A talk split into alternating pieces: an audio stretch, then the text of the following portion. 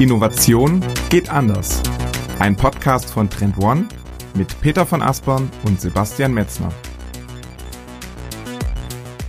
Unser heutiges Thema lautet erfolgreiche Transformation. Und darüber sprechen wir mit Dr. Rainer Hillebrand von der Otto-Gruppe.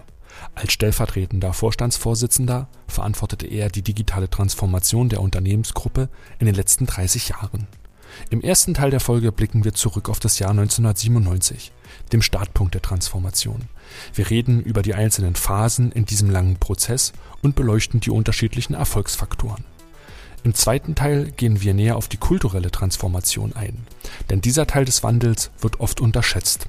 Rainer berichtet ausführlich, welche kulturellen Elemente den Durchbruch bei Otto brachten. Am Ende der Folge kommen wir auf den permanenten Transformationsprozess von Unternehmen zu sprechen. Wir fragen, welchen Beitrag das Innovationsmanagement zu diesem kontinuierlichen Entwicklungsprozess leisten muss. Also nur mitten rein in Folge 51.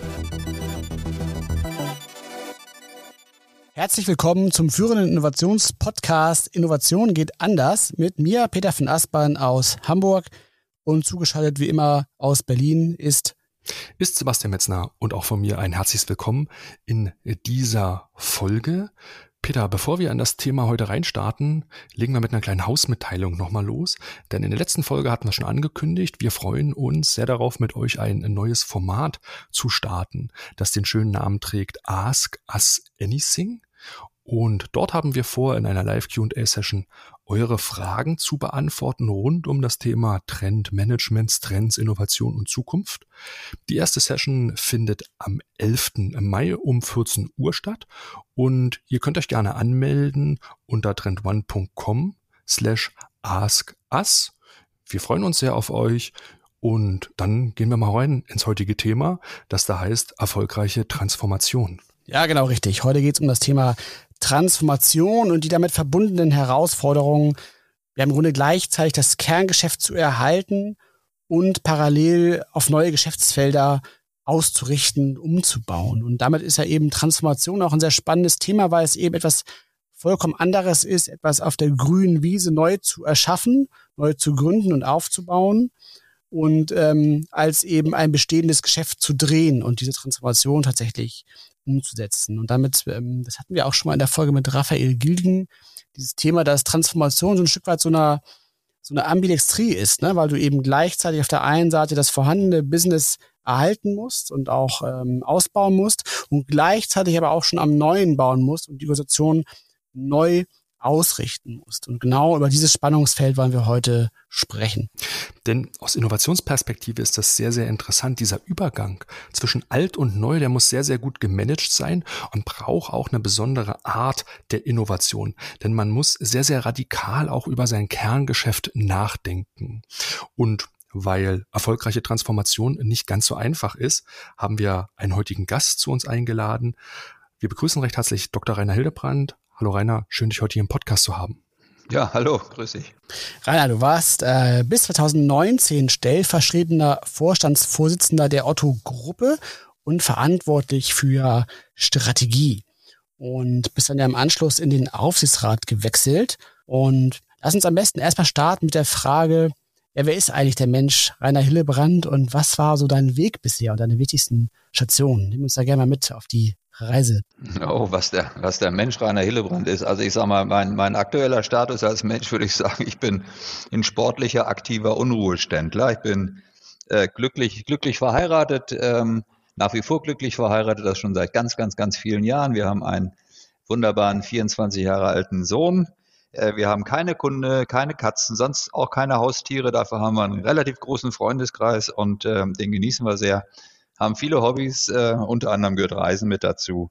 Ähm, wir leben in Hamburg ähm, und äh, ich, äh, aktuell genieße ich das genieße ich das Leben äh, und die, vor allem die neu gewonnene Freiheit, äh, nachdem man nicht mehr jetzt so aktiv im Hamsterrad des Businesses und des Managements ist äh, und erlebe ehrlich gesagt zum ersten Mal in meinem Leben Freiheitsgrade, von denen ich gar nicht wusste, dass es sie gibt. Ähm, der Mensch Rainer Hillebrand ist irgendwann mal 56 in Johannesburg in Südafrika geboren, ist dann im Alter von zehn in etwa nach Deutschland gekommen, hat da dann äh, im Prinzip in Göttingen lange Zeit gelebt, da Abitur gemacht und dann bin ich zur Bundeswehr gegangen, eine längere Geschichte, anderer Podcast, wie das entstanden ist, und bin über mehrere Zwischenstufen dann in Summe 14 Jahre da geblieben, habe dann bei der Bundeswehr studiert und promoviert und äh, da war natürlich auch der ganze Tag im Prinzip äh, eingeteilt durch Dienstpläne. Und du hattest eine, jeder hat dir gesagt, was du machen sollst. Und du selber bist dann einfach dahin gegangen, wie es ist. Danach bin ich dann zu Otto gegangen, da war ich fast 30 Jahre, 20 Jahre davon Vorstand. Und ihr könnt euch vorstellen, dass das auch eigentlich dann immer eher so ein Job ist, wo dann deine Assistentin diejenige ist, die dann im Prinzip deinen Tag managt und dir sagt, wer jetzt gerade reinkommt in die Tür und wer gerade rausgeht und auch deine Termine macht. So, und das mache ich jetzt alles selber. Und das ist etwas, was ich sehr genieße. So, also das vielleicht äh, mal zum, zum Mensch Rainer Hillebrand. Schön. Hört sich auf jeden Fall nach einem großen Fortschritt an, so aus meiner ja. Sicht. Ne? Aber ähm, lass uns noch mal ganz kurz zu dem Punkt kommen. Du bist in Johannesburg geboren. Wie, wie, wie kam es dazu? Das ist ja schon eine Besonderheit in deinem Lebenslauf. Ja, mein Vater hat äh, seinerzeit in, äh, in Johannesburg für Karl Zeiss eine Vertriebsgesellschaft aufgebaut, zusammen mit einem anderen Kollegen. Mhm. Und äh, ja, dann ist meine Mutter mitgereist und die war entweder schon schwanger oder ähm, ist dort schwanger geworden. Auf jeden Fall relativ kurz nachdem wir dort in Johannesburg dann äh, gelandet sind, ähm, kam die auf die Welt. Und wir wären auch da geblieben, weil es eigentlich ein tolles Land ist. Es ist One World in One Country, ist wunderschön. Äh, ich glaube, die meisten waren schon mal da ihr vielleicht auch. Und äh, ähm, auf jeden Fall, wenn man über Südafrika spricht, lächeln die Menschen immer. Und mir geht's auch immer noch so, wenn ich dann in dieses Land tatsächlich mal reinreise. Ich bin jedes Jahr einmal da mindestens und setze meine Füße auf südafrikanischen Boden, habe ich irgendwie das Gefühl, ich komme nach Hause, obwohl ich eigentlich Deutscher bin, als man Deutsch gar nicht sein kann. Ähm, also insofern, ähm, das waren die Themen. Und wir sind eigentlich nur zurückgekehrt, weil Johannesburg fast 2000 Meter hoch ist und mein Vater einfach die Höhenluft nicht vertragen hat und immer irgendwie Kopfschmerzen hatte. Ah, okay. Und das lag an der Höhe. Das war der Grund, weshalb wir dann nach Deutschland zurückgekehrt sind. Und in Göttingen gibt es eben auch ein Karl-Zeiss-Werk und da hat er dann eine verantwortliche Position eingenommen. Und in Hamburg ist man dann ja bei, bei gesunden Null in der Höhe sozusagen auch angekommen. Ne? Absolut, absolut. Und man spricht hier auch normal. Also wie gesagt, ich bin ja dann nach Göttingen gekommen, da habe ich dann ja eigentlich richtig Deutsch gelernt. Und äh, deshalb habe ich eigentlich auch ein akzentfreies Hochdeutsch, sagt man mir zumindest immer nach. Ähm, und ja. das äh, habe ich dann in Hamburg auch weiter durchgezogen.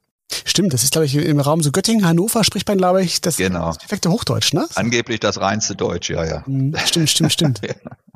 Jetzt hast du eben schon äh, uns auch ähm, erzählt, ne, dass du seit über, seit, dass du 30 Jahre lang ja äh, mit der Otto Group fest äh, verbunden warst und da auch vor allem im Vorstand unterwegs warst. Ähm, und ich glaube, die meisten unserer Hörerinnen wissen auch oder kennen auch Otto. Aber ich glaube, die meisten verknüpfen damit den Otto-Versandhandel, sage ich jetzt mal, und mhm. gar nicht so sehr die Otto Group, ne, die große Klammer ja. drumrum. Vielleicht kannst du uns da nochmal so einen kurzen Überblick mitgeben, auch vor allem für unsere Hörerinnen. Was ist eigentlich was sind die wichtigsten Elemente der Otto Group? Vor allem ähm, auch wie es eben über den Otto-Versand hinausgeht? Oder gibt es vielleicht auch so Geschäftsfelder, von denen du uns erzählen kannst, die die meisten vielleicht auch gar nicht kennen, um einfach mal dieses, dieses große, komplexe Bild der Otto Group so ein Stück weit zu skizzieren? Ja, mache ich gerne. Also mal in, in a nutshell, also die Otto-Gruppe ist eigentlich ein, ein global agierende Handels- und Dienstleistungsgruppe, äh, die mehrere Geschäftsfelder hat das eine Thema und das größte Thema ist das Thema Multichannel Einzelhandel. Ähm, dahinter, darunter verbergen sich Plattformen wie beispielsweise Otto oder auch About You, äh, wo es also darum geht, im Prinzip auf entsprechenden Plattformen inspirative Angebote und inspirierende Angebote für Kunden zu machen.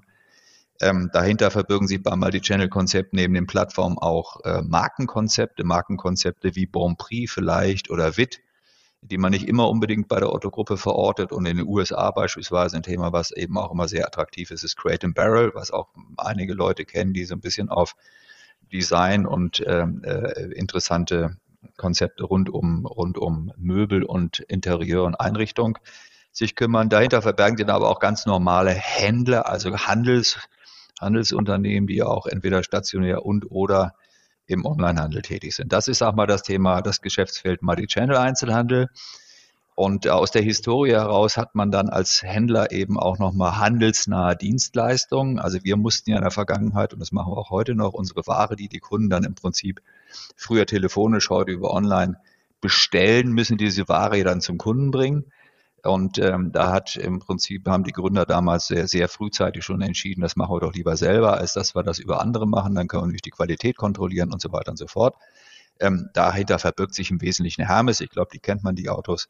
die dann dagegen rumfahren. Also die Hermes-Gruppe sind also die handelsnahen Servicedienstleistungen, die wir haben. Und dann gehört es ja zu dem Geschäft auch, dass man eben die Fakturierung der Ware macht, dass man die Ware bezahlt. Und wenn es dann im Prinzip Kunden gibt, die ähm, die, die, die die Ware dann aus welchen Gründen auch immer nicht bezahlt, dann muss man eben mit den Kunden darüber reden, wie man es hinkriegt. Also dieses ganze Thema Finanzdienstleistungen, die auch zum Handel gehören, das wickeln wir im Wesentlichen über die EOS-Gruppe ab.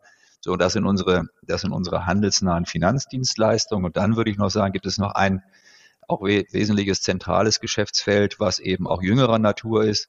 Das ist so knapp 15 Jahre alt. Das ist das ganze Thema Venture Business, also Corporate Venture. Dahinter verbergen sich äh, im Wesentlichen eigentlich Unternehmen der einen Seite Headline, die hießen früher mal E-Ventures und Project A. Da ist Otto eigentlich Start-LP gewesen und ist heute auch immer noch eigentlich in allen Fondsgenerationen der größte oder mit der größte Investor bei diesen Gesellschaften.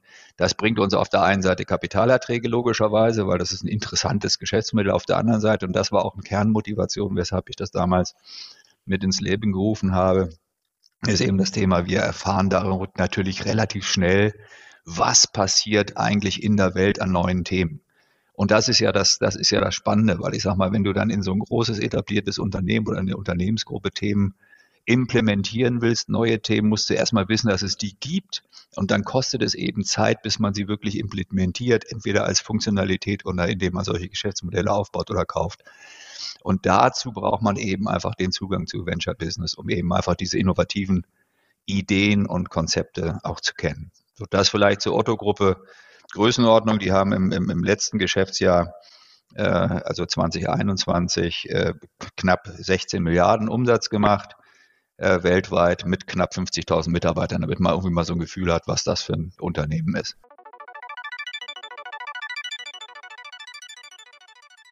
Und an dieser Stelle ein ganz kurzer Hinweis auf unser neues Trend Impact Wheel zum Thema Zeitenwende in Europa.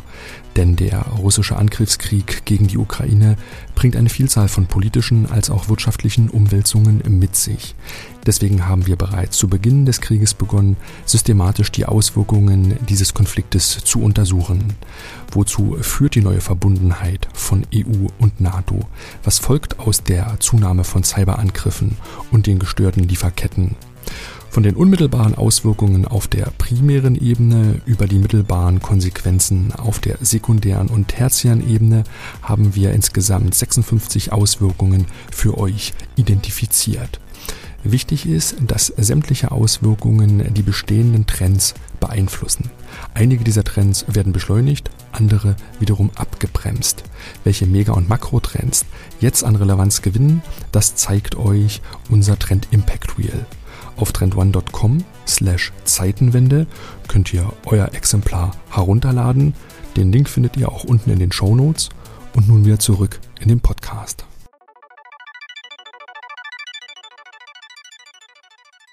Nun ist das letzte Geschäftsfeld, was du gerade erwähnt hast, die, das ganze Thema Venture Business ja auch ein Teil eurer Transformationsreise, die ihr als Otto-Gruppe, als Otto durchlebt habt. Früher, ich habe mal nachgeguckt, früher hat man Otto immer spaßhaft das Amt für Versandhandel genannt. Ne? Du hast es gerade erzählt, der klassische Katalog. Der eine oder andere erinnert sich auch noch an die stationären Otto-Filialen, in die man früher gegangen ist und Dinge bestellt hat. Ihr habt es geschafft, in diesen letzten Jahren euch zu einem sehr modernen E-Commerce-Unternehmen zu transformieren. Und in deiner Amtszeit ist dieser Wandel massiv vorangebracht. Deswegen lass uns gern mal so ein bisschen beginnen am Anfang dieser Transformation dieses Prozesses. Wenn du so ein Stück weit zurückguckst, was war damals der Auslöser für diesen Transformationsprozess? Also ich glaube, und das ist auch ein, wie ich immer finde, ganz extrem wichtiger Baustein, wenn Unternehmen äh, transponieren wollen. Ähm, das ging eigentlich damit los, dass 1997 Michael Otto zu mir gesagt hat, äh, der damals Vorstandsvorsitzender der Otto-Gruppe war, ähm, es ist ja ein familiengeführtes Unternehmen, das sollte ich vielleicht noch erwähnen. Also es ist jetzt nicht am Kapitalmarkt, sondern es ist ein Familienunternehmen und ähm, auch immer noch in privater Hand. Und ähm, Michael Otto war damals der Vorstandsvorsitzende und der hat aber zu, zu mir gesagt, 97 Hilbrand, ich möchte Sie gerne in den Vorstand holen ähm, und Sie, äh, Ihre Aufgabe wird sein, dass Sie den, äh, dass Sie die Otto-Gruppe in die Online-Zukunft, glaube ich, hat er damals gesagt, führen. Und das war ehrlich gesagt schon extrem früh, aber der, der Impuls kam eben vom Unternehmenslenker und vom, vom Gesellschafter, der gesagt hat, ich will in diese, ich will, dass ich die Zukunft nicht verpasse. Das war im Prinzip der Punkt. Und ähm, dann äh, habe ich Jan-Henrik Büttner angerufen, meinen alten Freund, der, den ich noch aus AOL-Zeiten kannte, der dann schon in, in den USA in Santa Barbara für Bertelsmann Venture seinerzeit gearbeitet. Und da habe ich dann angerufen und habe gesagt, du pass mal auf, Jan, ich, ich kriege hier eine neue Aufgabe. Ich soll äh, die Otto-Gruppe in die Online-Zukunft führen. Ähm, was hast du denn da für Ansätze, was hast du für Ideen? Dann sagt er einfach, komm rüber, äh, wir treffen uns mal eine Woche lang und dann gehen wir mal dann gehen wir mal durchs Internet und dann tauschen wir beide uns mal aus und überlegen, was wir machen. Das war im Prinzip eigentlich der, der Startimpuls. Und ja, dann muss man sich vorstellen, das war im Prinzip damals noch eine Welt. Da hatte die Otto-Gruppe irgendwie noch elf Vorstände und diese elf Vorstände, ich glaube, einer hatte einen PC, den er auch wirklich benutzt hat. ähm, ein zweiter hatte einen PC da, weil es irgendwie schick war und die anderen hatten im Prinzip Mitarbeiter, die PCs hatten, die brauchten keinen. Also mit anderen Worten, du hast, du hast einfach mit einer Führungsmannschaft dann zu tun gehabt, die wirklich spitze waren. Die waren alle Experten, waren alle tolle Männer. Ähm, äh, bezeichnenderweise, heute würden wir auch sagen, äh, wo waren die Frauen? Also damals gab es noch keine Frauen, also deshalb äh, waren nur Männer. Die waren wirklich exzellente Fachleute und kannten sich, glaube ich, im, im, in dem Business aus wie kein zweiter, denn zu der Zeit war die, war die Otto-Gruppe mit ganz großem Abstand weltweit Weltmarktführer für Kataloghandel und Katalogversandhandel. Und ähm, ja, die hatten am Anfang auch dieses ganze Thema Online gar nicht so auf der Platte. Und ähm, als ich dann versucht habe, mit denen darüber zu kommunizieren, merkte ich relativ schnell, die wissen gar nicht, worüber ich rede. Also es ging ganz pragmatisch damit los, dass ich dann Schulungen mit den Vorständen gemacht habe, wie man und mit den Direktoren vor allen Dingen auch im Unternehmen, wie man so ein, so ein, wie man so ein PC nutzt. Ja, da kam dann durchaus mal so eine Frage, jetzt erklären Sie mir doch mal, wann muss ich denn auf diese Tasten da drücken und wann muss ich dieses eine, dieses Ding da mit der, mit der Hand bewegen, damit was passiert. Also äh, war ganz rudimentär. Also was ich damit sagen wollte, also du brauchtest auf der einen Seite jemand, der das will und auf der anderen Seite musste man dann wirklich mhm. trainieren und lernen. Und ich glaube auch selbst heute ist es noch so, ähm, dass viele vor dem die, die Notwendigkeit im Prinzip der digitalen Transformation für sich erkennen, aber gar nicht wissen, wo sie anfangen sollen. Ja, also da, da ist meine mein Ansatzpunkt immer da, versucht als einfach mal so so einfach und, und so simpel wie möglich, dass es einfach verständlich auch ist. Ja, und wir haben ja mittlerweile glücklicherweise die Situation, dass es in Unternehmen viele, viele Mitarbeiterinnen und Mitarbeiter gibt, die in diesen Themen zu Hause sind.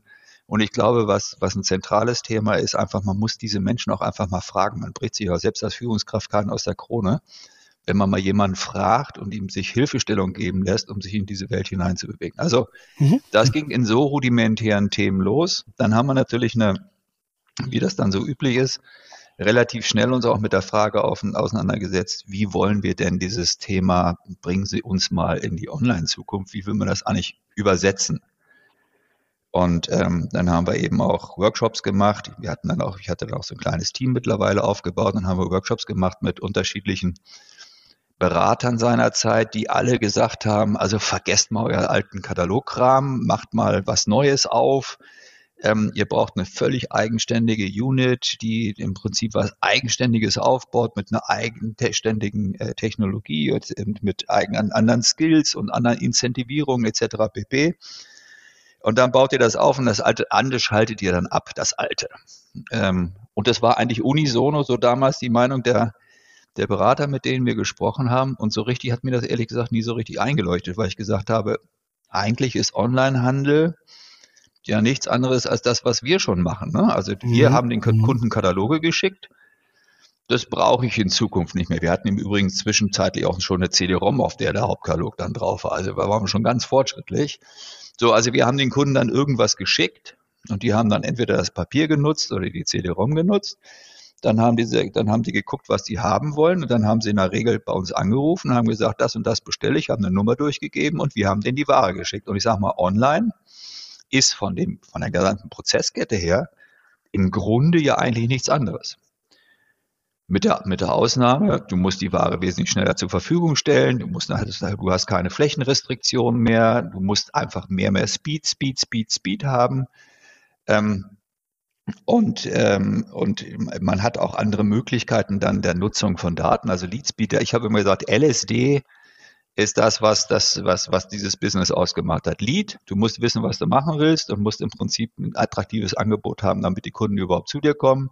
Speed, du musst die Geschwindigkeit hinkriegen, äh, die man in der Online-Welt haben muss. Und du musst Data, du musst eben Daten A sammeln, strukturiert sammeln und musst Daten auswerten, können dieses Business machen. Also das ist so das LSD des Businesses. Mhm. So, dann haben wir eine Strategie entwickelt. Wie sah die aus? Ähm, wie gesagt, mir hat es nicht eingeleuchtet, was die Berater gesagt haben. Ich habe gesagt, wir machen mal Folgendes. Wir versuchen auf der einen Seite mal unsere bestehenden Geschäfte und Geschäftsmodelle, die wir haben, in die Online-Welt zu überführen, unsere Kunden davon zu überzeugen, dass es auch ein intelligenter Weg sein kann, eben nicht nur übers Telefon es zu machen, sondern eben auch über, über, über eine Online-Bestellung äh, bei uns zu bestellen. Hatte bei dem bei, auch den Nebeneffekt, dass man beispielsweise so Spracheingaben führten immer wieder zu Fehlern. Die Bestellnummer wurde dann irgendwie falsch verstanden. Ne? Aus der, aus der 2 in der Bestellnummer wurde mal eine 3 und umgekehrt. Und dann hast du ein T-Shirt bestellt und hast eine Waschmaschine gekriegt. Das ist nicht gerade so förderlich für den gesamten Prozess und auch nicht für die Kundenbeziehung. Das konnte man natürlich dadurch auflösen, dass man einfach auf etwas geklickt hat und dann war ja hinterlegt schon die richtige Nummer. Also die Fehler wurden einfach reduziert. Also es hatte auch kostenseitig durchaus äh, seine Vorteile.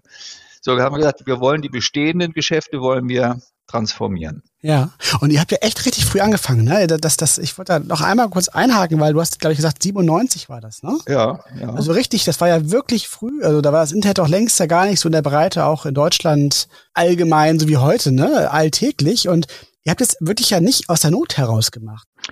Nein, nee, überhaupt nicht aus der Not, sondern, sondern äh, in der Tat auch aus, über, aus einer Überzeugung. Also ich sage mal, und da auch nochmal wieder der Punkt, auch äh, Inhaber, auch namentlich Michael Otto, mhm. der ja schon auch in den Jahren davor sich eigentlich immer jedes Jahr oder alle anderthalb Jahre mit seinem IT-Verantwortlichen auf den Weg in die USA gemacht hat und dort mit äh, großen Hardware- und Softwareherstellern gesprochen hat und immer wieder versucht hat zu gucken, was passiert denn da eigentlich? Und die Otto-Gruppe, da war ich noch nicht, da war ich noch nicht da. Die haben dann auch irgendwann mal in Miami an so einem, an so einem Feldversuch teilgenommen, wo man dann im Prinzip über, über Kabelfernseh versucht hat, dann Ware zu verkaufen, weil man damals glaubte, das sei also ein, ein richtiger Ansatzpunkt. Und das hat sich dann im Prinzip aber herausgestellt, dass das nicht der richtige Weg ist. Aber diese Neugier und diese, dieses Interesse daran, immer neue Themen auszuprobieren, ähm, das war ein wesentlicher Treiber. Und ich sage mal, ich habe immer noch in Ohren, wie dann ähm, Michael Otto immer wieder gesagt hat, ich möchte einfach mal alle Dinge ausprobieren und ich will auch Erfahrungen haben, denn irgendeins davon wird sich durchsetzen und dann habe ich, dann mache ich in der Erfahrungskurve nicht mehr die Fehler, die alle anderen am Anfang machen, sondern die habe ich schon gemacht. Ja. Also ich kann mich schneller entwickeln als andere. Das war immer so sein Treiber. Und du sagst völlig zu Recht, ja, wir haben da extrem früh mit angefangen und das war auch ein Stück eine Wette, äh, die wir dort hatten. Und ich weiß noch äh, Vorstandsdiskussionen, ähm, wo es dann um Budgets ging, logischerweise, äh, die man dann auch braucht, um Leute einzustellen, äh, Technologie äh, einzusetzen, etc. pp. Ähm, und äh, das waren ja Budgets, die waren ja nicht beliebig irgendwo in der Masse, die mussten ja irgendwo herkommen und das betraf dann andere Vorstandsressorts, die dann gegebenenfalls nicht die Mittel gekriegt haben, die sie wollten oder Mittel sogar abgeben mussten. Und da gab es durchaus Diskussionen, wo dann ähm, wo es dann sehr konfliktär war. Ne? Als ich dann beispielsweise, ich erinnere eine Vorstandssitzung, in der ich dann diese Strategie vorgestellt habe, die ich gleich noch ein bisschen tiefer erläutern kann, aber mhm.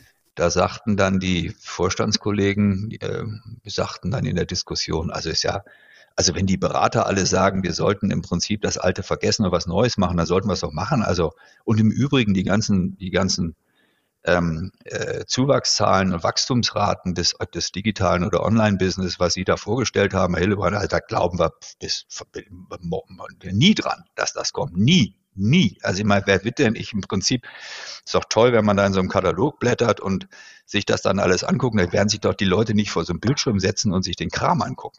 Ja, also das war so damals die, die, die gedankliche Welt. Und ich erinnere eine Diskussion, die hat dann also bestimmt fast zwei Stunden gedauert, ging hin und her und ich war dann so das Omega-Huhn, auf dem dann alle rumgehackt haben.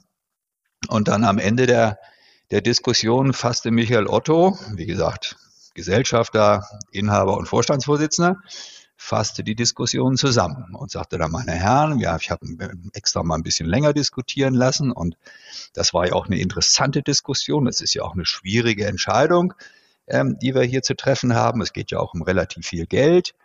Ähm, aber ich fasse die Diskussion mal so zusammen und als er das sagte, guckte er in die Runde und nickte immer jedem Einzelnen zu. Ich fasse die Diskussion mal so zusammen, dass wir doch der Meinung sind, wir sollten diese Strategie, die uns eben gerade vorgestellt worden ist, unterstützen. Und in dem Maße, wie er die anderen annickte, nickten die auch zurück und damit war das Thema durch. Ja, also es hilft auch in solchen Themen, und ich meine das wirklich auch so ernst, wie ich sage, es hilft in solchen Themen auch Führung. Also wenn du nicht wirklich jemanden hast, der führt und der die Person, die das dann umsetzen muss, in dem Fall war ich das, ähm, auch wirklich backt und unterstützt, mhm. dann ist das Digi Thema digitale Transformation ähm, schwierig, weil ähm, hinter jedem Busch lauert ein Scharfschütze.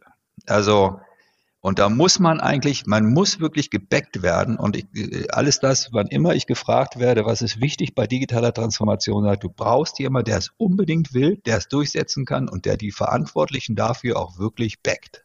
Also man braucht, du hast völlig recht, diesen Überzeugungstäter, ne, den man auch ganz oben im Vorstand dann braucht. Und ich wollte gerne nochmal verstehen, ähm, weil ihr so früh mit dem Thema gestartet seid, ne? Also 97, ich weiß gar nicht, wie viele Haushalte damals vielleicht das Internet äh, schon verfügbar hatten, aber wann wurde euch klar oder auch dir, dass dieses Thema wirklich eine transformative Wirkung auf den gesamten Konzern haben wird. War euch das schon ganz früh 97 schon so klar oder war es damals eher noch so eine Wette und eine von mehreren Optionen, die so äh, die es zu verproben galt? Oder war dir schon gleich klar, dass das wird auf jeden Fall das eine Ding und die große, die Zukunft sein? Also meiner Mannschaft und mir war sehr schnell klar, dass das Thema ein erhebliches Potenzial hat. Mhm. Weil ich sage mal, es gibt ja, wo ist der, wo ist der Nachteil? Den gab, den haben wir eigentlich nicht gesehen. Also es gibt eigentlich nur Vorteile. Wir hatten immer das Problem, wenn wir Kataloge gemacht haben, hast du natürlich, irgendwann kannst du den nicht mehr drucken. Ja, also da war so eine, beim Hauptkatalog war irgendwo so eine, eine rein drucktechnisch eine Limitation irgendwo bei 1200, 1300 Seiten. Ja, so. Das Angebot ist aber gigantisch groß. Ja, und ich sag mal, wir hatten manchmal das Problem, wir hätten gern noch was aufgenommen, konnten es aber nicht aufnehmen, weil wir nicht noch einen zusätzlichen Bogen hätten drucken können, den wir da reinpacken können. Also diese Begrenzung an Fläche, die hast du im Internet nicht. Also du kannst wesentlich mehr Angebot machen. Wir mussten die ganzen Angebote im, im, im Katalog immer kuratieren. Das heißt also, unsere Einkäufer, also damals die Helden auch in so einer Organisation, die sind in der Weltgeschichte rumgereist und haben sich dann im Prinzip Produkte angeguckt und haben gesagt, äh, das ist mehr wert als das andere für den Katalog und haben dann Entscheidungen getroffen mhm. aus der Kenntnis des Kunden heraus und was für, die, was für den Kunden gut ist. Online ist es ja so, dass du im Prinzip ein Angebot zur Verfügung stellst und über Filtertechnologien dem Kunden im Prinzip die Möglichkeit, das für sich rauszusuchen. Also du hast eine wesentlich, der, der Kunde ist wesentlich selbstständiger in der Art und Weise, was er auswählt. Weil ich sag mal, beim Katalog hat irgendein Einkäufer was für ihn ausgesucht, in der Hoffnung, dass es richtig ist. In der Online-Welt sucht der Kunde sich selber aus. Also auch das ein Riesenvorteil. Ähm, ich habe über das, über das äh, Thema Kataloge, die waren ja teuer, wenn man die verschickt hat. Also ich, wenn ich die, also es war so, ah, das lag schon so irgendwie knapp bei den 10 Euro oder ab 8 Euro, wenn du einen, einen Katalog verkauft hast. Und da ist jetzt, das ist schon ein Haufen Holz. Ne? Und die, die Wahrscheinlichkeit, dass ein Kunde aus dem Katalog zugeschickt kriegt, dass der daraus kauft, ähm, die kann man auch berechnen, aber es war ja dann immer eine Wahrscheinlichkeitsrechnung, wie viel da auch tatsächlich draus kaufen. Also es war ein extrem kostenintensives Thema. Das ist natürlich online auch wesentlich geringer. Über die Fehler, die entstehen, wenn Menschen über Telefonbestellungen entgegennehmen, haben wir vorhin schon gesprochen. Also auch da Vorteile. Und es leuchtete, es gibt eigentlich keinen Nachteil.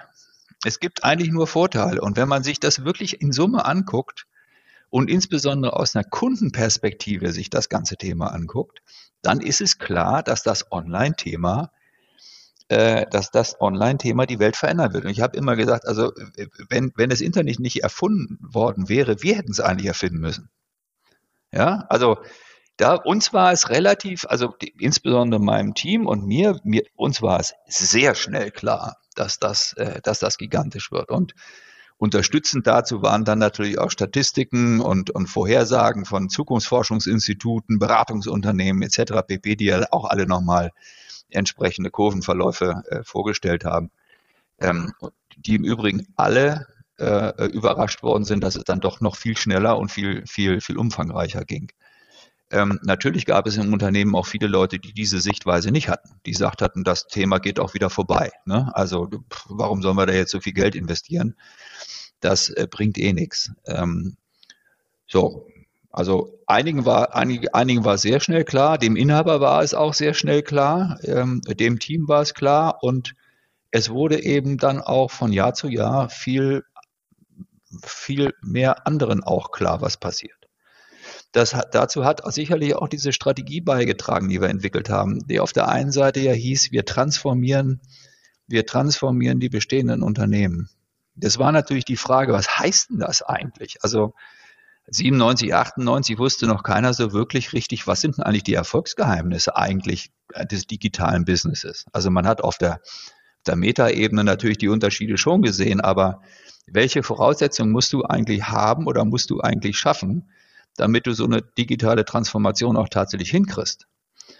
Deshalb war der zweite Bestandteil der Strategie, neben der Tatsache, wir transformieren, war der, wir gründen auf der grünen Wiese oder kaufen Startups, um einfach Objekte zu haben, wo wir quasi mit der Lupe drauf gucken und sagen, was ist denn bei denen eigentlich anders als bei dem, was wir machen?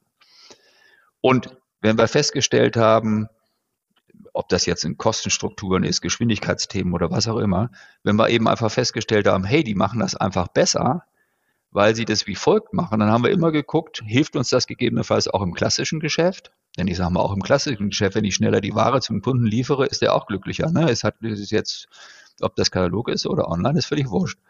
So, und wir haben eben viele Themen gesehen, wo wir gesagt haben, hey, das ist ja für unseren Kunden einen riesigen Vorteil, wenn wir den aus diesen Beobachtungs-, also quasi aus den Reagenzgläsern die, die Essenzen rausholen und packen die bei uns ins klassische Geschäft rein.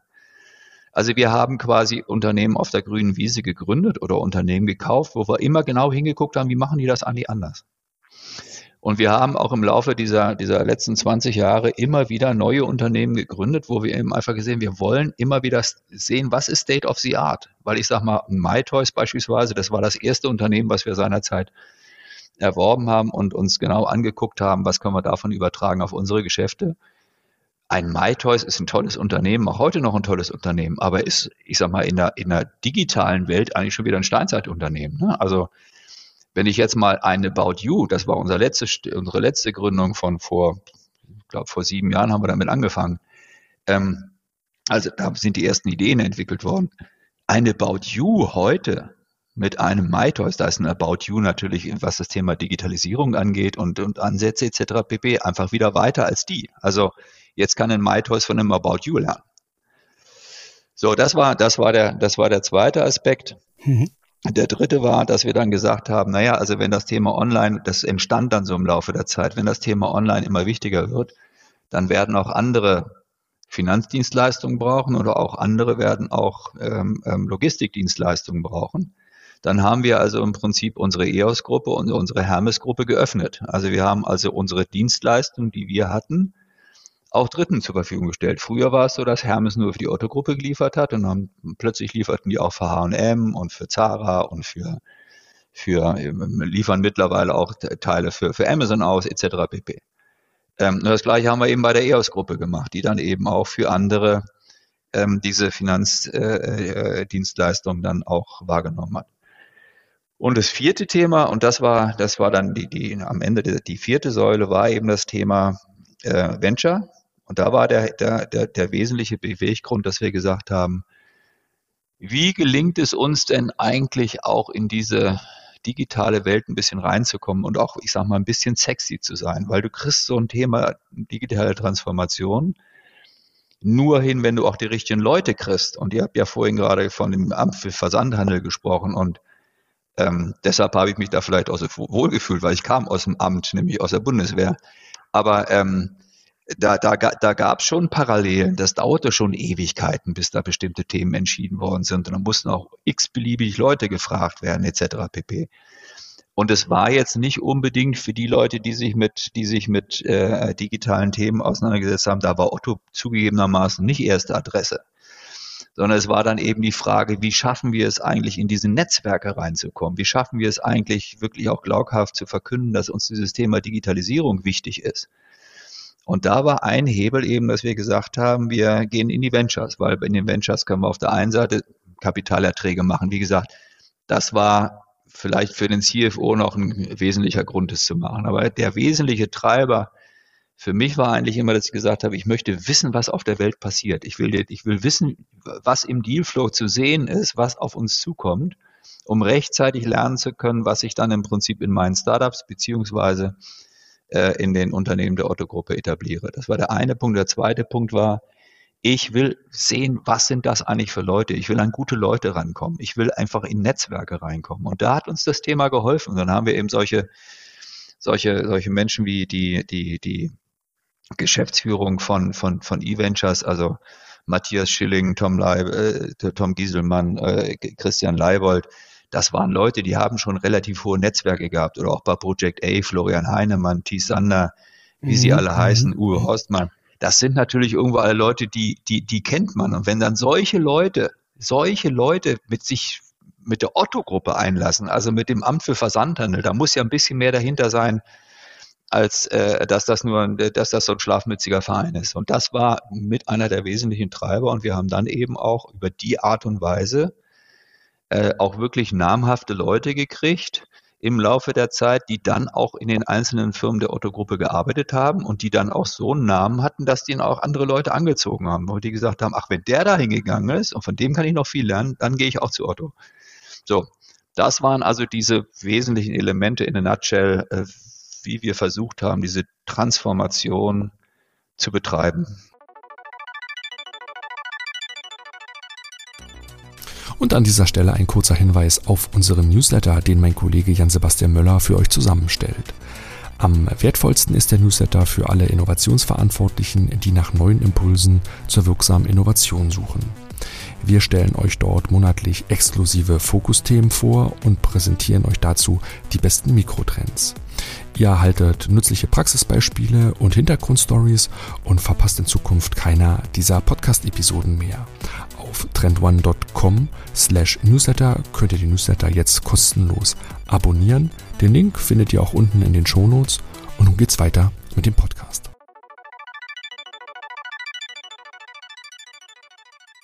Du hast sehr, sehr gut jetzt diese vier strategischen Erfolgsbausteine so ausgeführt. Ich gehe mal zum Ende dieser Transformation, ne? Denn heute steht die Autogruppe eigentlich als sehr zukunftsfähiges, modernes Unternehmen da. Du hast gerade auch nochmal die Signaling angedeutet, ne? Über die Namen, über das ganze Thema Venturing, wie attraktiv geworden sind. Ihr könnt mit Amazon und mit den Gaffers dieser Welt, glaube ich, heute mithalten. Das kann man uneingeschränkt sagen. Ne? Das Handelsblatt hat euch mal den Weltmeister der Transformation, glaube ich, genannt. Ne? Mhm. Wann, wann wurde euch denn klar, dass diese Transformation gelingt? Gab es so einen Moment oder war es eher ein schleichender Prozess?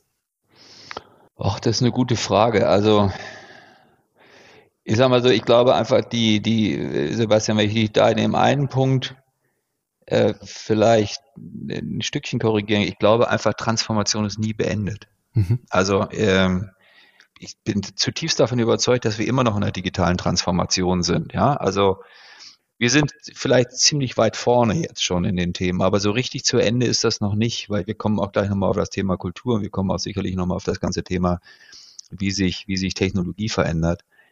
Also mein Team und ich, wir waren immer sehr überzeugt davon, dass wir es schaffen und glücklicherweise haben wir es dann auch über die Zeit auch geschafft, ähm, extrem viele Menschen auch davon zu überzeugen, dass das ein wichtiges Thema ist und dass das genau das richtige Thema für die Autogruppe ist. Also wir haben dann dann relativ viele, viele Anhänger gehabt. Also wenn du jetzt beispielsweise heute in den Vorstand reinguckst oder ich sag mal auch vor fünf Jahren in den Vorstand reingeguckt hast, da wirst du niemanden mehr gefunden haben, der daran gezweifelt hat. Ja, da war es auch ehrlich gesagt gar kein Problem, irgendwelche Budgets zu kriegen. Und wenn ich dann, äh, wenn wir dann Anforderungen gemacht haben, dass wir eine neue Technologie aufsetzen müssen, ein neues Technologieprojekt aufsetzen müssen, äh, äh, neue Bereiche schaffen müssen.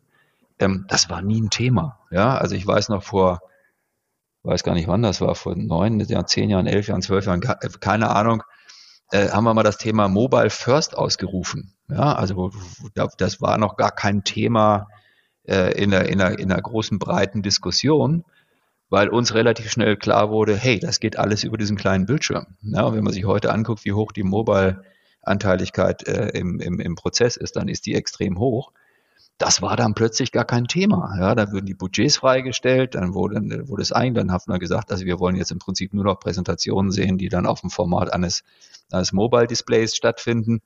Das hat überwiegend funktioniert.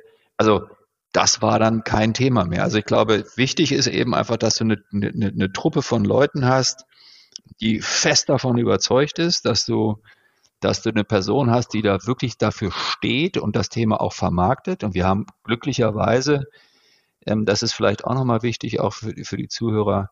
Ich glaube, du kannst es nicht im Prinzip irgendwo unterhängen. Also wenn du die verantwortliche Person fürs Thema Digitalisierung, wenn du sagst, der ist mal beim IT-Vorstand angesiedelt oder der mhm. ist beim beim Whatever-Vorstand eingesiedelt oder im schlimmsten Fall beim Controlling-Vorstand, dann kann das nicht funktionieren. Ja, also das muss schon eine Rolle sein, die muss schon immer, die muss schon in der Geschäftsführung oder im Vorstand verankert sein. Also sonst hast, sonst hast du verloren. Also wenn du immer noch irgendjemanden brauchst, also wenn ich jetzt noch irgendjemanden gebraucht hätte aus dem Vorstand, den ich auch noch hätte überzeugen müssen, dann glaube ich, wäre es ganz schwierig gewesen. Also das ist auch eine Frage, wie man sowas ansiedelt, auch als Statement ins Unternehmen. Und ich glaube, das war damals auch sehr schlau von Michael Otto, der gesagt hat, ich will da einen, ich mache da einen als Vorstand zuständig für. Ich war zusätzlich noch damals auch Vertriebsvorstand oder Verkauf hieß das bei uns, also war für alle Kundengruppen zuständig und für die Callcenter-Organisation und so weiter und so fort. Aber meine Schwerpunktaufgabe, die ich immer mitgenommen habe, ich glaube, ich habe acht oder sieben oder acht unterschiedliche Vorstandsaufgaben gehabt. Ich habe diese Kernaufgabe E-Commerce, die habe ich immer mitgenommen. Egal in welchem Verantwortungsbereich ich war. Und ich glaube, das ist ein ganz zentrales Thema. Und auf das Thema Dauer der digitalen Transformation ich sage mal, ich glaube einfach, wir sind in unserem, in unserem Lernen, in unserem Hirn sind wir, arbeiten wir linear. Also wir haben irgendwann mal gelernt, wenn jetzt Null ist, ist in 100 100. Ähm, wir alle wissen, dass Digitalisierung anders verläuft. Ne? Also ich sage mal, die Digitalisierung ist eine exponentielle Entwicklung. Also wenn heute Null ist, ist in sieben Jahren 100. Ja, also diese gigantische Geschwindigkeit, wie sich Themen entwickeln, ähm, wie sich Technologien entwickeln, wie sich Datennutzung entwickelt, die führt schlicht und ergreifend dazu, dass du immer wieder dich neu anpassen musst. Und deshalb sage ich, diese digitale Transformation ist eigentlich nie zu Ende, weil die, weil das Umfeld so dynamisch ist und du so agil agieren musst, dass du gar nicht, dass du gar nicht sagen kannst, ich bin mal fertig. Ja, ich glaube, Transformation ist einfach ein Prozess, der nicht endet. Mhm. Und, äh, der Prozess hat ja angefangen, wurde ja bei euch vor ungefähr 25 Jahren, kann man ja sagen, ne? Ähm, ging es ja dann los. So. Und wie würdest du aber beschreiben, du hast auch gerade erzählt, ne, dass ihr quasi auch dann gezielt euch auch neues Wissen reingeholt habt in die Organisation, auch mit neuen Köpfen, ne, auch auf Startups geschaut habt, auf externe Netzwerke gesetzt habt. Und wann äh, kamen auch dann erste Konflikte auch vielleicht auf, weil dann auch mal gemerkt hat, ne, die ganze Organisation wird dann ja auch tatsächlich von diesem Thema erfasst. So wurde das quasi dann überall intern mit Begeisterung aufgenommen oder seid ihr dann auch in Widerstände gerannt? Weil ich will so ein bisschen raus auf dieses Thema der kulturellen Transformation, die ja dann eben mit dieser digitalen Transformation vielleicht ein Stück nachgelagert ja auch dann einhergehen muss. Widerstände gab es immer. Also ich sage mal, ich habe ja so ein bisschen versucht am, am, am Anfang zu schildern, äh, äh, wie da die Widerstände waren. Da haben die Leute einfach nicht dran, also viele nicht dran geglaubt, äh, auch Entscheidungsträger, die auch Budgetverantwortung hatten, haben einfach nicht geglaubt, dass das funktioniert und deshalb es sinnvoll sei, dass die was von ihren Budgets abgeben. Ähm, Im Laufe der Zeit war es dann natürlich auch so, jetzt, ich habe vorhin gerade mal die Einkäufer angesprochen, ja, also mhm. als, als, als ein, ein Berufsstand, davon gibt es ganz viele da muss man sich vorstellen, die Einkäuferinnen und Einkäufer in so einem Handelsunternehmen, das waren die Könige. Ja, die durften in der ganzen Welt rumreisen. Die haben in der ganzen Welt mit interessanten, die waren auf Messen, die haben, äh, die haben äh, Store-Checks gemacht, äh, haben bei Prada sich Sachen gekauft und haben Anregungen gekriegt, waren auf den Modeschauen, die sind äh, in den, in den Ländern Asiens unterwegs gewesen und haben mit Lieferanten gesprochen, tralala, tralala, tralala. Und dann haben die mit ihrer besonderen Befähigung der Kundenkenntnis, haben die dann ein Sortiment kuratiert, ähm, das dann auch präsentiert worden ist im Katalog. Da waren Helden, ja. Auf einmal in so einer Plattformdiskussion kommt diese besondere Fähigkeit, und die hatten wirklich Fähigkeiten nicht. Das waren wirklich auch tolle Menschen, die hatten auch wirklich eine besondere Begabung. Aber diese besondere Begabung des Kuratierens hat in einer Online-Plattform-Welt nicht mehr die Bedeutung, weil da kommt es eigentlich im Wesentlichen darauf an, dass du sagst, äh, keine Ahnung, ein Panasonic äh, äh oder ein Samsung, wie viel Fernseher habt ihr? Die brauche ich alle. Ich muss mal mit euch diskutieren, wie, wie liefern wir die, wo lagern wir die, wie funktionieren die Prozesse etc. pp. Da geht es nicht mehr darum, welchen dieser Fernseher suche ich aus. Das gleiche gilt bei Klamotten mhm. und allen Bereichen, die wir, die wir einsetzen. So. Da merkten natürlich plötzlich Menschen in der Organisation, hey, also mein Berufsbild verändert sich. Ja, also, und das waren alles, ich sage das wirklich mit fester Überzeugung. Ich glaube, wir hatten die weltbesten Mitarbeiterinnen und Mitarbeiter im Katalogversand. Thema. Ja, alles, alles, was rund um Katalog war. War ein Riesenthema. Ja, wir hatten super Spezialisten, die wussten ganz genau, mit welchen Algorithmen sie im Prinzip sicherstellen können, dass wir eine optimale Katalogversendung hinkriegen. Also, dass wir die Wahrscheinlichkeit, dass ein Kunde, der diesen Katalog kriegt, tatsächlich auch aus diesem Katalog kauft, das war optimiert bis zum geht nicht mehr. Das brauchst du heute nicht mehr. Ja, also diese Menschen brauchst du eigentlich in der Online-Welt nicht mehr. Und dann kommen natürlich Konflikte hoch, weil die sind, das waren Helden der Arbeit. Die sind Bereichsleiterinnen, Bereichsleiter, Abteilungsleiter, Abteilungsleiterinnen, Direktoren gewesen und haben sich das auch total verdient. Und die kommen jetzt in eine Welt, wo das, was sie in der Vergangenheit getan haben, was die erfolgreich gemacht haben, wo es nicht mehr gebraucht wird. Und diese Menschen mitzunehmen, diesen Menschen die Angst zu nehmen, dass sie ihren Job verlieren, denen, denen auch nach wie vor zu sagen, hey Leute, ihr habt da einen tollen Job gemacht, aber ihr habt, ihr habt, ihr bringt besondere Fähigkeiten, Fertigkeiten, Wissen, Intelligenz mit. Ich brauche zwar jetzt nicht mehr das, aber wir brauchen was anderes und beweg dich doch mal in die Richtung, diese Menschen mitzunehmen, ihnen Angebote zu machen, wie sie, wie sie trotzdem auch in der neuen Welt noch wirklich einen wertvollen Beitrag liefern können fürs Unternehmen und auch sinnstiftend für ihr Leben arbeiten können. Das ist eine, das ist eine Herausforderung. Und das, und kommen wir zur Kehrseite. Das gelingt nicht bei jedem. Und dann musst du dich auch mal trennen. Ja, und ich sag mal, äh, ich habe vorhin über das ganze Thema Speed gesprochen. Ich bin eigentlich immer ein ungeduldiger Mensch, ja, und das, das, das dauert. Und du, du kommst natürlich auch manchmal an solche Punkte jetzt ganz offen wo du einfach sagst, verflixt nochmal, ich komme nicht schnell genug voran. Ich muss jetzt mal 20, 30 Prozent der Belegschaft austauschen. Und dann kommst du natürlich in so einem Familienunternehmen irgendwo auch mal an Grenzen, ähm, auch der, der Sozialverträglichkeit und sagst, hm, das geht jetzt nicht, ja. Also die, die partout nicht wollen und die sich da absolut dagegen stellen, die musst du rausnehmen. Da habe ich immer dieses Kartoffelkistenbeispiel genommen. Ja, also wenn du in so einer Kartoffelkiste, die ich zumindest von früher noch kannte, so eine faule Kartoffel drin hast, musst du die ganz schnell entfernen, sonst ist ruckzuck die ganze Kartoffelkiste faul. Also du musst dann auch dich von Menschen trennen, auch wenn es dir schwerfällt, wenn sie den Prozess aktiv verhindern wollen. Äh, und solche Beispiele gibt es eben auch. Also es ist nicht, es ist nicht immer alles nur einfach, es ist nicht alles immer nur Friede, Freude, Eierkuchen, sondern man muss, wenn man diesen Prozess begleitet, muss man teilweise auch gravierend äh, einschreiten.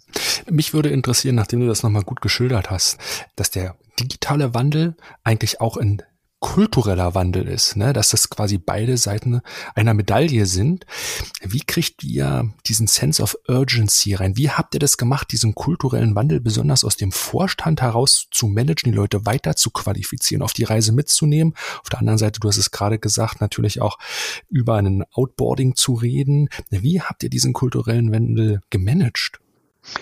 Also ganz, ganz, ganz offen, diese, diese extreme Bedeutung des Themas Kultur die, weil ich sag mal, die haben wir eigentlich erst gemerkt auf der, halb, auf der halben Strecke. Also ich sag mal, die, wir haben immer sehr stark daran gearbeitet, äh, Menschen zu überzeugen, dass bestimmte äh, Themen wichtig sind, dass Funktionalitäten wichtig sind, aber wir haben, wir haben auch mal ein bisschen an der Organisation geändert.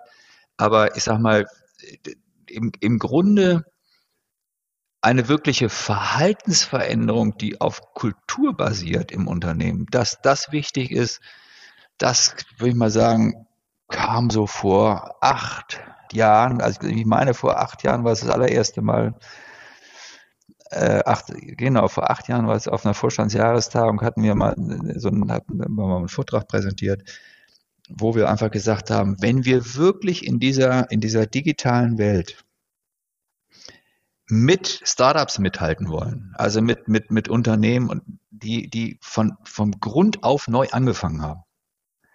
Und jetzt sage ich mal den Satz. Ich meine, wir, ich oder wir haben ja durchaus auch mehrere Startups aufgebaut.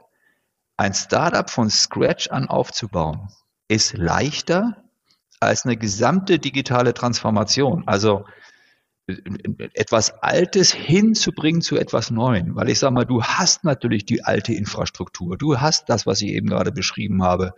Das Erfahrungswissen in einer anderen Welt, das aber vielleicht gar nicht mehr die Bedeutung hat. Ähm, du, du hast zwei Prozesse gleichzeitig. Wir hatten immer einen Katalogprozess. Wir haben eine lange Zeit lang auch noch Kataloge gedruckt. Wir haben einen Katalogprozess gehabt und parallel dazu nochmal einen Online-Prozess. Mit natürlich erhöhten Kosten, mit erhöhten Ressourcen etc. pp. So, also das ist schwieriger, eine digitale Transformation hinzukriegen, als etwas von Scratch auf neu zu bauen. So, und das sind so, das sind, das sind Themen, die eine, die eine, die eine erhebliche Rolle spielen. Und da geht es extrem stark auch um Veränderungsbereitschaften. Da geht es extrem stark auch darum, ähm, dass man Geschwindigkeit generiert. Und wenn man, wenn man ganz ehrlich ist, glaube ich, hat sich auch das Bild eines Managers oder die Erfordernis an einen Manager total gewandelt.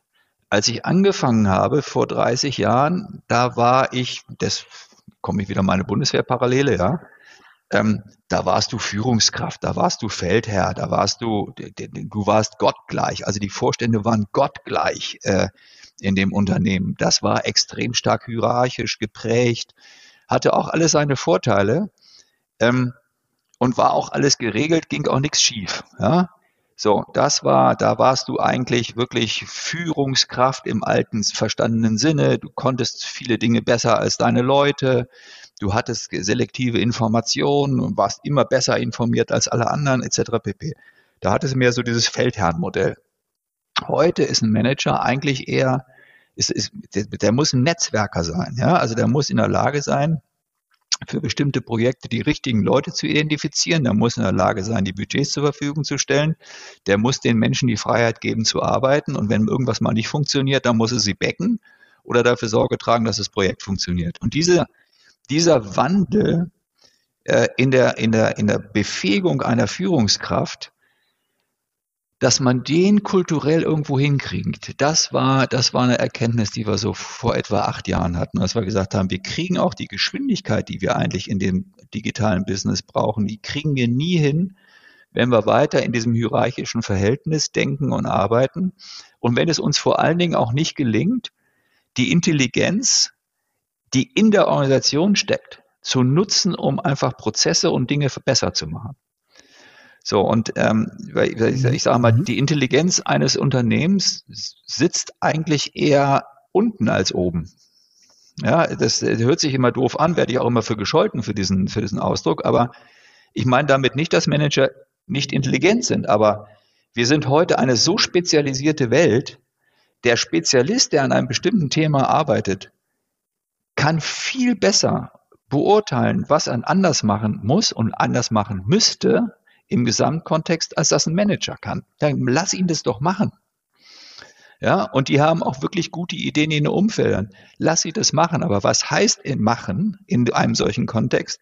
Machen in einem solchen Kontext, in einem hierarchisch geprägten Unternehmen heißt, ich habe als Rainer Hillebrand, äh, Mitglied in der Abteilung XY, eine super Idee, geht zu meinem Abteilungsleiter. Der geht zu der Abteilungsleiterin oder Bereichsleiterin, der geht zum Direktor, der geht zum Vorstand. Ja, dauert ewig und ich glaube, wir alle können, wie viel von den Ideen dann wirklich da oben landen, sind, ist, das ist marginal. Ja, also musst du musst du einen Durchstich in der Organisation hinkriegen. Also du musst, du musst die Mitarbeiter einfach enablen, dass sie Themen, die sie für richtig halten, dass sie die auch in die Organisation hineinbringen können. So, das ist leichter gesagt als getan, weil du kannst natürlich den Mitarbeitern sagen, pass mal auf Leute, wir hören euren Ideen zu, ihr könnt auch mal einen Abteilungsleiter und einen Bereichsleiter auch mal umgehen, ihr könnt auch uns direkt anmelden, gar kein Problem, wir kümmern uns drum. Und dann, da war es ganz witzig, weil wir haben dann irgendwann mal so Lunchroulettes eingeführt. Ähm, Lunchroulette, da hat man dann, gab es einen spezifischen Tag, und dann haben alle Leute gesagt, also wir hätten jetzt Lust, beim Lunchroulette zu, äh, teilzunehmen und das haben wir bereichsübergreifend gemacht. Und dann habe ich mich dann auch mal eingetragen zu diesen äh, Lunchroulettes und dann wurden Achtergruppen gebildet. Wahllos. War wirklich wahllos, die wurden gelost. Und da saß ich dann eben mit, mit sieben anderen Mitarbeiterinnen und Mitarbeitern aus der Organisation zusammen an einem Tisch. Das war dann am Anfang noch ein bisschen holprig, weil ich sag mal, wenn dann so ein Vorstand da äh, sitzt mit jemandem, der gerade neu ins Unternehmen gekommen ist, da hast du noch nicht so die offene Basis. Das ging aber dann relativ schnell und dann habe ich mal irgendwann so die Frage gestellt, ich sage, Leute, erklärt mir doch bitte mal, warum kriegen wir eigentlich so wenig Feedback aus der Organisation? Und dann war ein Mitarbeiter, der war gerade ganz neu dabei und der sagte dann beispielsweise, ist, äh, fragen Sie das jetzt im Ernst? Ich sage, ja, ich frage das im Ernst. Ich will's, ich will's wissen. Das, das, ich sage Ihnen mal eins, ja. Ich ist mittlerweile mein drittes Unternehmen. Ja. Ich habe noch nie ein Unternehmen vorher erlebt, wo man sich sieht. Da habe ich gesagt, naja, es ist doch völlig wurscht, ob man sich sieht oder duzt oder so. Das ist doch, das ist doch irgendwie, das ist doch irgendwie gar kein Thema. Da sagt er, ja, aber wenn man sich, wenn man sich sieht, hat man nicht, dann hat man nicht die Nähe. Ja, dann hat man irgendwie nicht das Gefühl, man gehört zusammen. Ihr sagt immer, wir sind ein Team, wir sind eine Mannschaft und allem drum und dran, aber spielen, machen Sie Sport? Ich sage, ja, mache ich. Siezen Sie da Ihre Mitspieler? Ich sage, nee. Gut. So, also. Das habe ich dann nochmal verprobt in, in zwei weiteren Lunchroulettes, habe ich da mit dem Vorstand gegangen, habe gesagt, pass mal auf, wir haben ein Thema.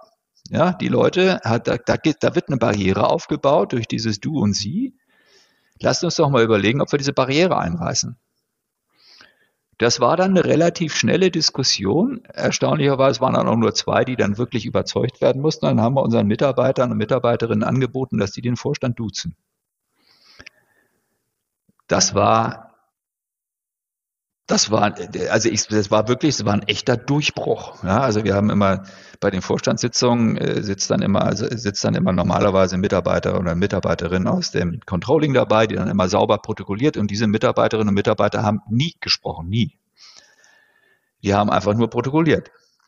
Und in dieser Sitzung, als wir dann gerade beschlossen hatten, dass die Mitarbeiter uns duzen können und dass wir uns auch wünschen, dass die Mitarbeiter auch partizipativer an Prozessen teilnehmen, etc. pp., da sagte dann Theo Beuter, werde ich nie vergessen, der hatte plötzlich, machte den, und plötzlich lernte ich, der kann auch reden. Ja, der hatte dann uns gesagt, meine Herren, aber, oder, oder, oder liebe Petra, meine Herren, ihr habt da gerade was entschieden, was eigentlich im Widerspruch zu dem steht, was ihr gerade vor drei Wochen äh, entschieden habt. Und da war plötzlich, das war für mich so ein Moment, wo ich gesagt habe, hey, der hätte das sonst nie gesagt. Der hätte das vielleicht im Nachgang dann irgendwie im Protokoll gesagt oder wäre im Nachgang dann nochmal irgendwie zu seinem Chef oder seiner Chefin gegangen und der sagt, kannst du bitte mal der Vorständin dann sagen, also sowas machen. Da merkst du, was verändert was. Das war so ein Signal. Ein zweites Signal, wir haben eigentlich immer, lange Zeit lang war bei Otto immer so Schlips und Kragen angesagt, ja. Also hanseatisches Unternehmen, da ist man ordentlich gekleidet. Ja, und dann kam irgendwann mal so der Punkt, wo man merkte, Mensch, wir müssen doch was verändern. Und Veränderung ist ja irgendwie Baustelle. Wir renovieren was. Und dann haben wir mal einen Vortrag gehalten, haben wir dann auf der, auf der Bühne haben wir dann im Prinzip die Krawatten abgenommen und haben uns Turnschuhe angezogen und haben einfach gesagt, so, auf einer Baustelle trägt man keinen, trägt man keinen Schlips. Und auf der Baustelle braucht man auch andere Schuhe. So. Und das waren so Symbole und man kann sich gar nicht vorstellen, es waren innerhalb, glaube ich, von drei Wochen oder was auch immer, war der Schlips weg im Unternehmen. Was und mhm. ich glaube eben einfach, ich mache das mal ganz bewusst so ein Stückchen plastisch, weil es sind nicht immer die großen Theorien, die großen Planen, die großen, die großen Konferenzen und, und, und, und Events, die man braucht. Es sind manchmal Signale. um einer Organisation zu sagen, hier ändert sich was. Und, und, und eine Vielzahl von diesen Signalen hilft unglaublich viel. Und wir haben, dann höre ich jetzt auch auf zu dem Thema, ähm, wir haben dann, als wir dieses Thema konzipiert haben, dieses, dieses, diesen Kulturwandel, so Kulturwandel 4.0 hieß das bei uns damals, ähm, hat beispielsweise jeder Vorständin und jeder Vorstand hat einen Workstream übernommen, wo es um bestimmte Themen ging. Also der eine Workstream war, wie werden wir schneller, der andere Workstream war, wie kriegen wir eine andere, wie kriegen wir eine angstfreie Kultur, der nächste Workstream ähm, ging es um ganz andere Themen. So, und das waren die sogenannten Herzensangelegenheiten der Vorstände, aber die Rolle der Vorstände in diesen Workstreams war eben Teilnehmer. Ja, nicht, nicht Head-Off, sondern Teilnehmer. Und diese Workstreams waren dann eben auch bereichsübergreifend und firmenübergreifend zusammengesetzt, wo wir gesagt haben, wir wollen das, was wir kulturell einfordern, nämlich stärker zusammenzuarbeiten, hierarchiefreier zu arbeiten, etc. pp. Das haben wir dann versucht, auch praktisch in Beispielen reinzubringen. Das finde ich einen spannenden Punkt. Und das hat das, das hilft dann, ne? Das hilft ja. extrem. Weil du hast eben ähm, sehr viel über ganz wichtige Bestandteile einer Kultur ja gesprochen, über Symbole, über Rituale, über die Art und Weise, wie man miteinander umgeht. Und ich musste eben auch an deinen Kommentar denken, an dein Statement, was ich auch absolut teile, dass ja Transformation niemals zu Ende ist. Ne? Und jetzt haben wir gerade eben viel über diese kulturellen Elemente gesprochen. Und mich würde doch mal sehr interessieren, habt ihr auch an einem gewissen Punkt auch darüber nachgedacht, ich glaube, du hast eben den Workstreams schon so angerissen, quasi das Thema Innovation auch intern als eine Art Disziplin und Prozess zu verankern, um eben tatsächlich auch diese permanente Transformation so sicherzustellen, weil ihr jetzt ja quasi ja wirklich dann auch permanent auch an neuen Themen arbeiten müsst, weil ja eben die Transformation niemals aufhört. Also habt ihr im Grunde dann auch dieses Thema Innovation als eine einzelne Disziplin auch systematisch dann angefangen im Unternehmen zu verankern? Also das Thema, das ist eine, das ist eine ganz interessante, spannende Frage. Also ich sage mal, um deine Frage mit Ja oder Nein zu beantworten, ja. Aber gibt es bei uns eine, gibt es bei uns einen formal definierten, festgelegten Innovationsprozess? Ich sage mal, zumindest bis zu meinem Ausscheiden gab es den nicht. Mhm. Wir, ich hab, wir haben es mehrfach versucht. Also wir haben dann wir haben dann das betriebliche äh, Vorschlagswesen mhm. äh, völlig erneuert. Ja, wir haben Wettbewerbe ausgeschrieben. Wir haben Ideenzelte, also auch gegenständlich im Unternehmen aufgebaut, wo die Mitarbeiter hingehen konnten und konnten dann im Prinzip Ideen einreichen. Die, wir haben Prämierungen ausgerufen. Wir haben, äh, wir, wir haben äh, so Stand-ups gemacht, also wo wir dann zusammengekommen sind und dann war, stand da irgendwie so eine kleine, stand, ich glaube, eine Bierkiste, eine leere umgekippt. Und da hat sich dann eine Mitarbeiterin und Mitarbeiter draufgestellt und hat seine Idee präsentiert vor den, keine Ahnung, 20, 30 Leuten, die mhm. dann eben dabei standen. Alle diese Versuche sind ehrlich gesagt mehr oder weniger haben die nicht funktioniert. Ähm, haben, haben, haben extrem viel Arbeit gemacht, extrem viel Organisationsaufwand bedeutet und es ist relativ wenig bei rausgekommen. Aus meiner persönlichen Erfahrung, die, die, der, der größte Durchbruch im Thema Innovation war, als wir es geschafft haben, die Mitarbeiter sehr viel stärker zu enablen und ihnen einfach Mut zu geben, Veränderungen in ihren Arbeitsbereichen herbeizuführen.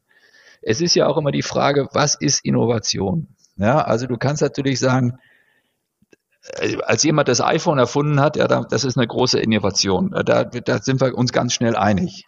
Ähm, wenn aber einer jetzt im Prinzip in einem Arbeitsprozess ein, ein, eine deutlich höhere Geschwindigkeit oder ähm, eine deutlich bessere Qualität erreicht oder was auch immer, dann ist das für mich auch eine kleine Innovation, aber keiner würde irgendwie sagen, das ist eine großartige Innovation fürs, fürs Unternehmen. Ich glaube, Innovationen entstehen, das ist so, so meine Erfahrung, sehr stark, wenn man den Mitarbeitern und Mitarbeiterinnen die Möglichkeit wirklich gibt, sich zu entfalten. Ähm, Innovationen entstehen, wenn man neugierig ist. Also wir sind auch viel draußen, draußen gewesen. Äh, wir sind immer wieder äh, ins Valley gefahren. Wir waren im, ich bin häufiger nach Israel gefahren und habe da im, im, im Silicon Wadi äh, mich, mich umgeguckt. Wir waren in Shanghai und haben uns dort umgeguckt, was da an neuen Themen ist ähm, diese Auseinandersetzung mit E-Ventures und mit, äh, oder mit Headline, wie sie heute heißen, und Project A, äh, an den Devo, da kriegst du immer wieder neue Ideen und Anregungen. Und ich glaube eben einfach, wenn man dann auch die Menschen zusammenbringt in Formaten, die einfach auch mal Spinnen erlauben, da kommt viel mehr raus, als wenn du dann einen, einen äh, mustergültigen Innovationsprozess machst. Natürlich hatten wir auch eine, ja, natürlich hatten wir auch eine, eine, eine Innovationsabteilung, die haben einen sogenannten Innovationsradar entwickelt deren Aufgabe bestand eben darin, mit Partnern zusammen, unter anderem eben auch mit Trend One zusammen, äh, sehr intensiv daran zu arbeiten, was sieht man denn so eigentlich, was wird publiziert an Meinungen, was, was, was kommt aus Gartner raus, etc. pp. Was, was, was, was hören wir von, von Zukunftsforschern, was hören wir von bei diesem bei Trend One, die übrigens eine super äh, Innovationsarbeit machen, finde ich immer. Wir haben immer viele neue Themen auch dort gesehen, die wir vorher noch gar nicht gesehen hatten. So, und die haben dann die Aufgabe gehabt, diese unterschiedlichen meist technologiegetriebenen neuen Ansätze zu verorten und zu verklustern. Mhm. Und die Dimension, die wir dann immer hatten, war, wie marktnah oder fern ist eigentlich dieses Thema und wie relevant oder nicht relevant ist das eigentlich für die Otto-Gruppe. Und dann haben wir dann haben wir diese, diese unterschiedlichen Themen einfach geclustert und äh, in, in, ein, in, eine, in eine Systematik reingebracht. Und dann haben wir ähm, erstmal in, in, in, in meinem äh, Strategiebereich und dann eben auch im Vorstand, da haben wir dann im Prinzip diese Themen uns angeguckt und haben gesagt, okay, mit welchem setzen wir uns jetzt wirklich projektmäßig intensiv auseinander? Und das ist auch, das ist noch heute so, das weiß ich dass ich glaube, in jeder zweiten oder dritten Vorstandssitzung immer jemand auftritt und im Prinzip nochmal einen Blick aus dem Markt in die, in die Vorstandssitzung rein und sagt, was haben wir da eigentlich gesehen an Veränderungen? Und das sind im Wesentlichen eigentlich die Themen aus dem Online- und Digitalbereich. Also ich glaube, wichtige Voraussetzung, um, um das vielleicht als Abbinder, ich glaube, Mitarbeiterinnen und Mitarbeiter enablen, ihre Ideen hochspülen zu lassen da aktiv auch zuzuhören und äh, bei Vorgesetzten auch einzufordern, dass sie sich solche Themen anhören. Äh, auch Fehler zulassen ist ganz wichtiges Thema, also auch im kulturellen Prozess. Man muss eben einfach auch mal sagen, okay, wir haben uns geirrt, mal lassen uns mal was Neues machen. Ähm, äh, neugierig sein, draußen gucken und äh, systematisiert und sammeln und dafür Sorge tragen, dass im Prinzip Wissen in die Organisation reinkommt. Mhm. Und wenn wir ein Stück nochmal am Ende des Podcasts jetzt nochmal nach vorne schauen, so in die, in die Zukunft, gern von dir, gern von, von Otto, brauchen Unternehmen, du hast es vorhin schon nochmal gesagt, dieses Innovation Leadership, dieses Promotorenprinzip, brauchen Vorstände nicht zukünftig auch eine Funktion in Ressort, was sich mit dem ganzen Thema Innovation zentral befasst. Denn wenn es irgendwo untergeordnet ist, ist die Wirkung häufig nicht da. Man hat es auch häufig im Gewand heute des Chief Digital Officers. Wie, wie siehst du das so ein? Gibt es in Zukunft vermehrt Vorstände, die allein für das Thema Innovation tätig sind, die die Etats dazu haben, um diese Promotorenwirkung noch stärker an die großen Organisationen hineinzubringen? Schwierig zu, also die, kann, die Frage kann ich schwierig beantworten. Also mir, mir fehlt jetzt ein bisschen die Vorstellungskraft, wenn ich jetzt ein Vorstand wäre bei uns in Bremen, der ausschließlich, einzig und allein ausschließlich für das Thema Innovation zuständig ist, wüsste ich ehrlich gesagt gar nicht so richtig, was ich machen soll. Ich, ich glaube, viel eher ist es so, dass, dass jeder einzelne Vorstand immer wieder sich mit diesem ganzen Thema Innovation auseinandersetzen muss. Ja, also also mein, mein, mein, meine letzte Aufgabe war, da war ich ja äh, Vorstand für, für Konzernstrategie, Konzern E-Commerce, Konzern BI, Konzern IT und für Konzern Wissensmanagement. Ähm, da war ich per se derjenige, der natürlich immer in die Zukunft gucken musste mit bestimmten Themen und dann auch Impulse ins Unternehmen reingebracht. Und das war auch immer mein, mein Anspruch war auch immer, ich möchte mich mit den neuen Themen in meinem Verantwortungsgebiet auseinandersetzen, weil diese neuen Themen werden Einfluss auf uns haben. Und ich sag mal, ich habe es gesehen bei meiner, bei meiner Kollegin Petra Schana-Wolf, die für Finanzen und, und, und äh, zuständig war und Controlling. Die hat auch immer wieder nach neuen Ansätzen gesucht. Wie kann sie es im Prinzip das, was sie macht, einfach noch besser und noch, noch, noch, noch, noch schneller machen? Und ich würde sagen, und, und mein Kollege Kai Schiebo, der für das ganze Thema Logistik zuständig war, der hat immer sich wieder mit neuen Fragen auseinandergesetzt. Brauche ich jetzt im Prinzip in den Lagerkapazitäten, brauche ich da Robotertechnologie etc. pp. So, und ich glaube eben einfach, jeder muss, jeder muss für sich selber das Thema Innovation äh, in einer verantwortlichen Position in Anspruch nehmen. Und ich erwarte es ehrlich gesagt auch von jedem Mitarbeiter in der Organisation, dass er sich immer wieder sagt, was gibt es denn eigentlich in meinem Arbeitsumfeld Neues? Ähm, ich glaube, das, was, was du ansprichst, ist so ein bisschen die Sorge, man sieht irgendwie neue Themen, aber die werden budgetär nicht entspre entsprechend hinterlegt, sodass sie dann irgendwo, man hat sie gesehen, aber man macht's nicht. Also wenn das so ein Stückchen die Sorge ist, dann glaube ich, ist es eben einfach wichtig, dass man in der Organisation ähm, die Bedeutung von neuen Themen und Veränderungen einfach auch erstens erkennt. Ähm, das ist eine Führungsaufgabe. Äh, aber genauso gehört zur Führungsaufgabe eben auch, dass wenn du dann wirklich Dinge, also Innovationen in welcher Größe auch immer gemacht hast und die dann auch aufgegangen sind, dass man die auch kommuniziert und dass man die auch feiert. Also ich glaube, es hängt auch sehr stark mhm. damit zusammen, dass diejenigen, die dann eine innovative Idee hatten oder einen innovativen Ansatz gemacht haben oder auch umgesetzt haben, dass man das auch dem auch Breite gibt. Ja, also ich glaube, dass man dem auch Sichtbarkeit gibt und sagt mal, guck mal, der hat mal diese Idee gehabt oder die ja, die hat das umgesetzt und es hat funktioniert und super und kriegt Applaus und, und, und, und Anerkennung und was auch immer. Und ich glaube, über solche, über solche äh, Themen ist es, glaube ich, ähm, viel wichtiger, das zu machen. Und genauso gut auch, ich hatte vorhin das Thema Fehler angesprochen, ähm, bei, bei uns gab es so Fuck-Up-Nights, ja, also wo sich dann irgendwie Leute hingestellt haben und äh, ihre größten Fehler in ihrem Leben einfach mal dokumentiert haben, was sie daraus gelernt haben. Und da waren alle Vorstände, äh, die auch sich hingestellt haben vor vielen Leuten. Das waren dann natürlich die meistbesuchten Veranstaltungen. Ähm, aber wo die dann auch sich hingestellt haben und gesagt, pass mal auf, das war, da hab, das habe ich damals falsch eingeschätzt. Äh, und das habe ich daraus gelernt. Und ich glaube, auf der einen Seite dieses Feiern von Erfolgen, aber auch der offene und ehrliche Umgang mit Dingen, wo man was versucht hat, was nicht funktioniert hat, wenn man das beides intelligent im Unternehmen verankert, ähm, dann ist dem, dem, dem Thema extrem, finde ich persönlich, extrem viel mehr gedient, als wenn man da jetzt äh, eine Person in der Geschäftsführung oder im Vorstand ausschließlich für das Thema Innovation verantwortlich macht. Weil diese Person muss natürlich irgendwo in andere Aufgabenbereiche und Zuständigkeitsbereiche eingreifen und das von Leuten, die das eigentlich viel besser beurteilen können. So, wenn es völlig neue Themen sind und deshalb war, und das, deshalb ist eben dieses Venture-Thema auch so interessant, wenn es dann völlig neue Themen sind, die, ich sag mal, aus dem klassischen Beobachtungsradar eines verantwortlichen Vorstands rausfallen, ähm, dann hat man, dann hat man ein Thema. Deshalb muss man auch immer wieder mal nach draußen gucken, was, was, was gibt's da grundsätzlich Neues. Das ist aus meiner Sicht eigentlich immer die Aufgabe dessen, der sich um strategische Fragestellungen auch kümmert im Unternehmen. So war es zumindest bei uns. Das wird man vermutlich auch irgendwie anders organisieren können, aber wir sind da gar nicht so schlecht mitgefahren. Mhm.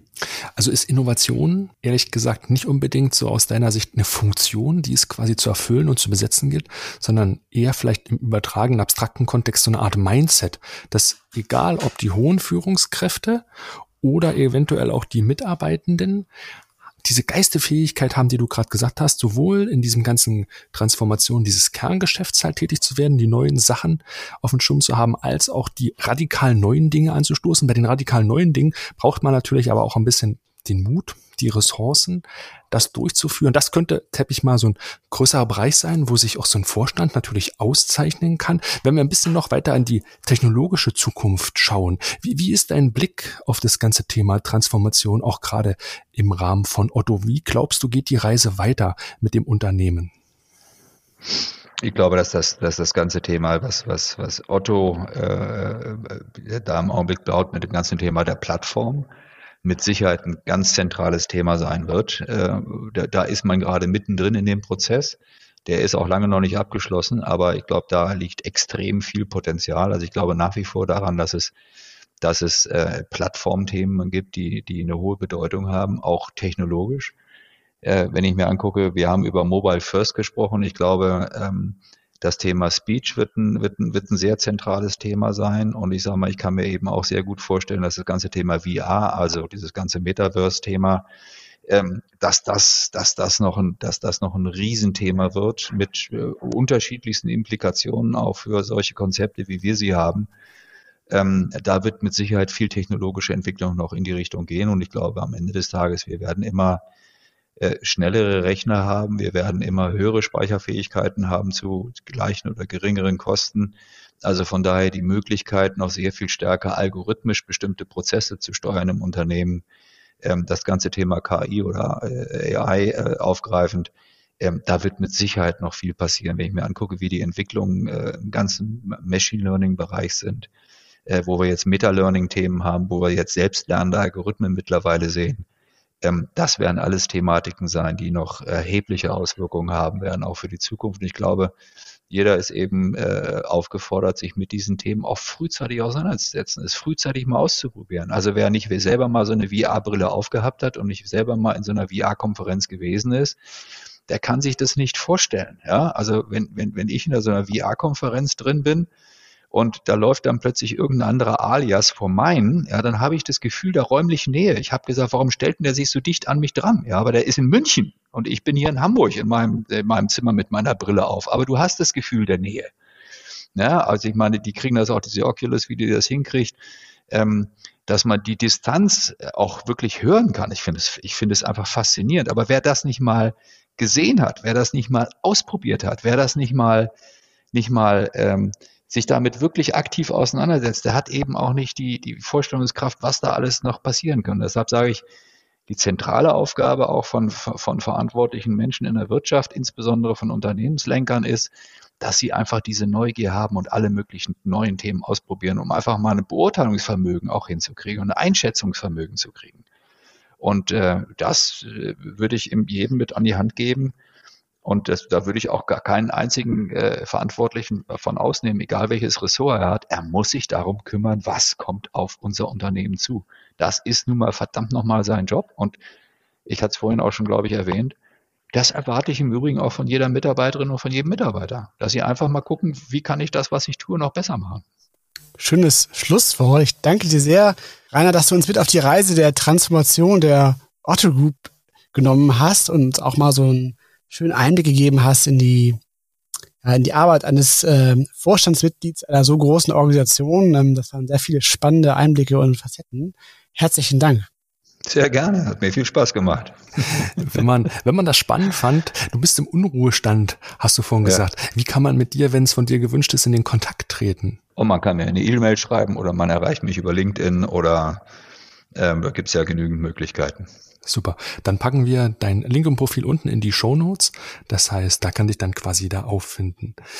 Ja, wir sind am Ende der Folge. Wir danken euch vielmals fürs Zuhören.